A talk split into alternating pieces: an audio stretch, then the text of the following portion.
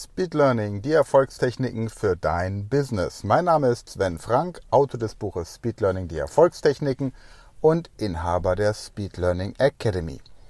Heute wieder eine Folge mit Fragen von Podcast-Hörern und die heutige Frage kommt von Petra. Petra hat mich gefragt, hallo Sven, ich möchte gerne den kleinen Prinzen zweisprachig lesen. Soll ich zuerst mit der italienischen oder erst mit der deutschen Version anfangen? Liebe Petra, erstmal danke für diese Frage und es freut mich natürlich, dass du hier mit dabei bist beim Polyglot Project und mit uns diese Sprachen lernst und auch den kleinen Prinzen schon hast. Grundsätzlich gilt, stimuliere dein Gehirn immer zuerst in der Fremdsprache.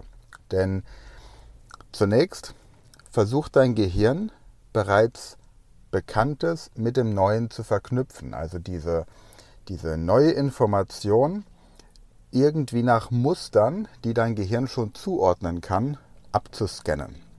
Wenn du jetzt also zuerst die italienische Version des kleinen Prinzen liest und du den kleinen Prinzen bei den Sprachen Englisch, Französisch, Spanisch und so weiter schon gelesen hast, dann weißt du ja in etwa, worum es inhaltlich geht und kannst dann auch viele Sätze schon entsprechend herleiten.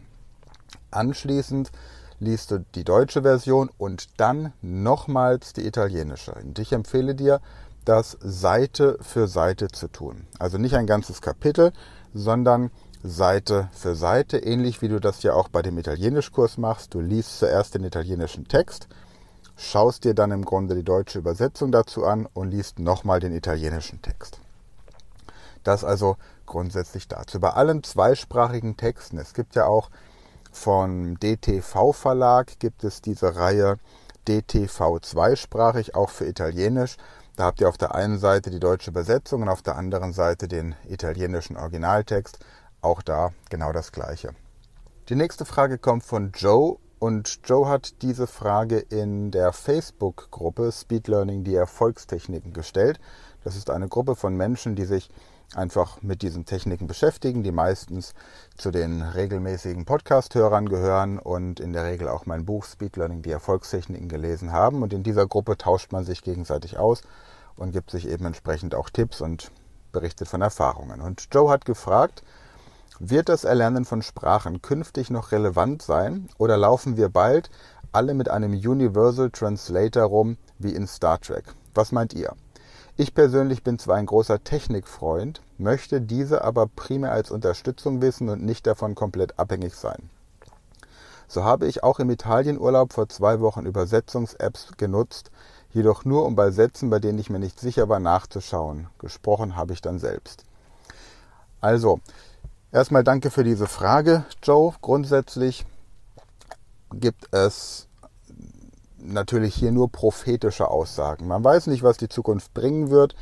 Vor zehn Jahren hätte keiner geglaubt, dass man einfach einem Computer etwas diktieren kann und der das dann entsprechend eins zu eins in Text umsetzt.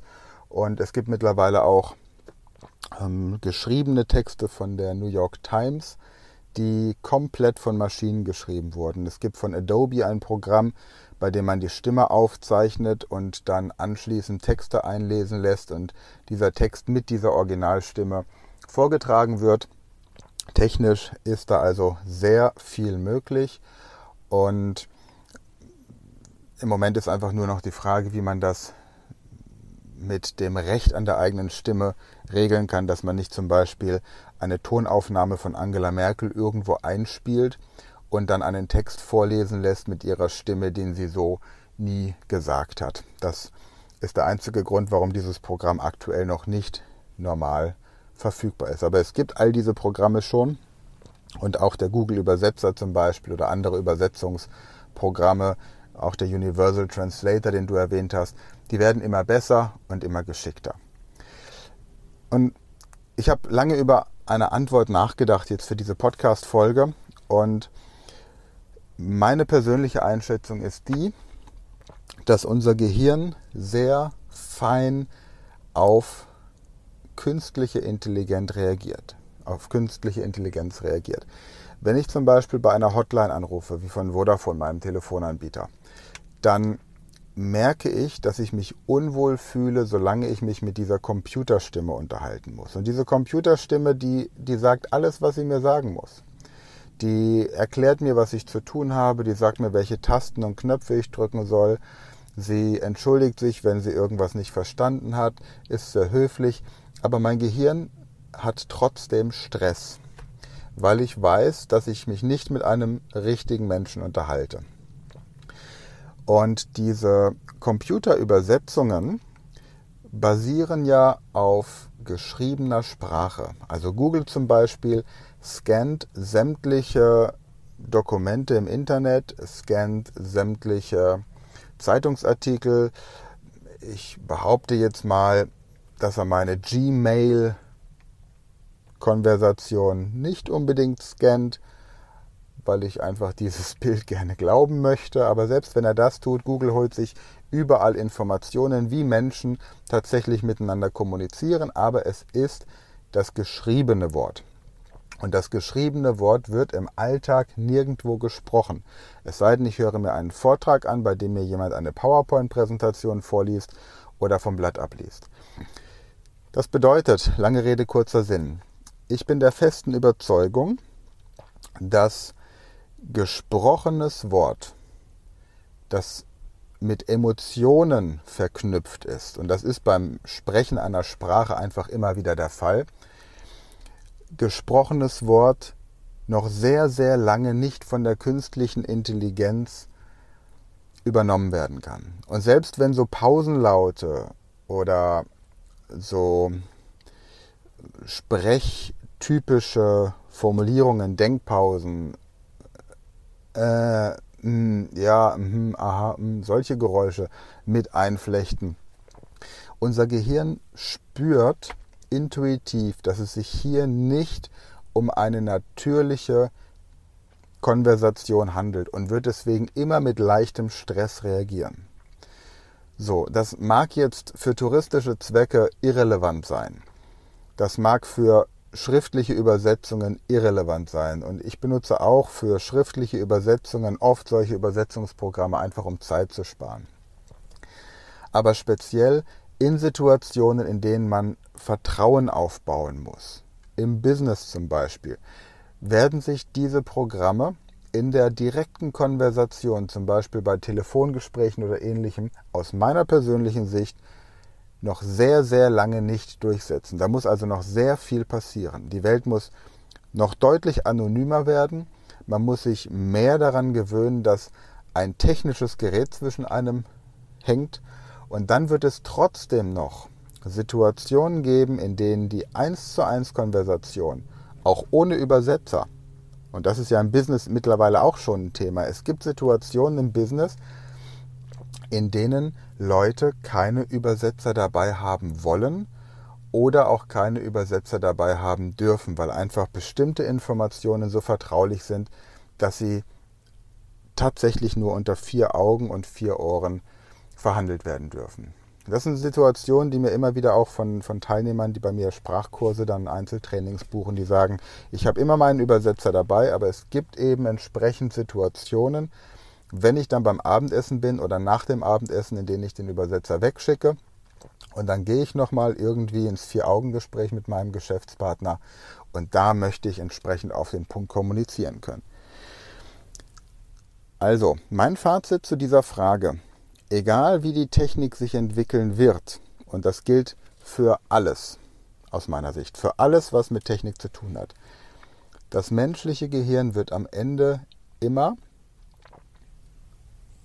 den längeren Atem haben und bessere Ergebnisse erzielen. Ich kann Rechenoperationen über einen Computer schneller ausrechnen lassen, als ich das im Kopf rechnen kann. Ja. Ich kann Wegbeschreibungen zuverlässig abscannen. Ja. Aber ich kann mir gerade im Bereich des Fremdsprachenlernens durch exzellente Fremdsprachenkenntnisse die emotionalen Zugänge zu meinem Gegenüber besser eröffnen, wenn ich ohne technische Geräte auskomme. Und vor allem, wenn ich weiß, wie die Menschen wirklich sprechen. Denn so wie ich es im Lehrbuch lerne oder so wie es mir eine App übersetzt, so sprechen die Leute da draußen nicht. Und ihr könnt das wirklich mal probieren. Und vielleicht mag das zum großen Teil noch für Englisch funktionieren. Aber äh, es funktioniert einfach bei Sprachen wie Japanisch oder bei kleinen Sprachen, die nur von einer, einer Minderheit, einer kleinen Gruppe von Menschen gesprochen werden, wie vielleicht, sagen wir mal, Serbisch oder selbst beim Arabischen gibt es so viele verschiedene Nuancen und Dialekte, da funktioniert es einfach nicht mehr. Also mein Fazit, immer dann, wenn Emotionen mit ins Spiel kommen und wenn man seinem Gegenüber vertrauen muss, wird ein technisches Gerät als Zwischenschaltung nicht funktionieren. Und langfristig, und das merken wir jetzt auch schon, es gibt viele Menschen, die keinen Orientierungssinn mehr haben, viele Menschen, die keine Telefonnummern mehr im Kopf haben, keine Geburtstage, sich keine Namen, keine Gesichter, keine Fakten merken können, alles aufschreiben müssen, alles in ihrem Smartphone haben, ohne ihr Smartphone verloren sind. Und das beginnt schon in der Schule bei, bei den Jüngsten eigentlich.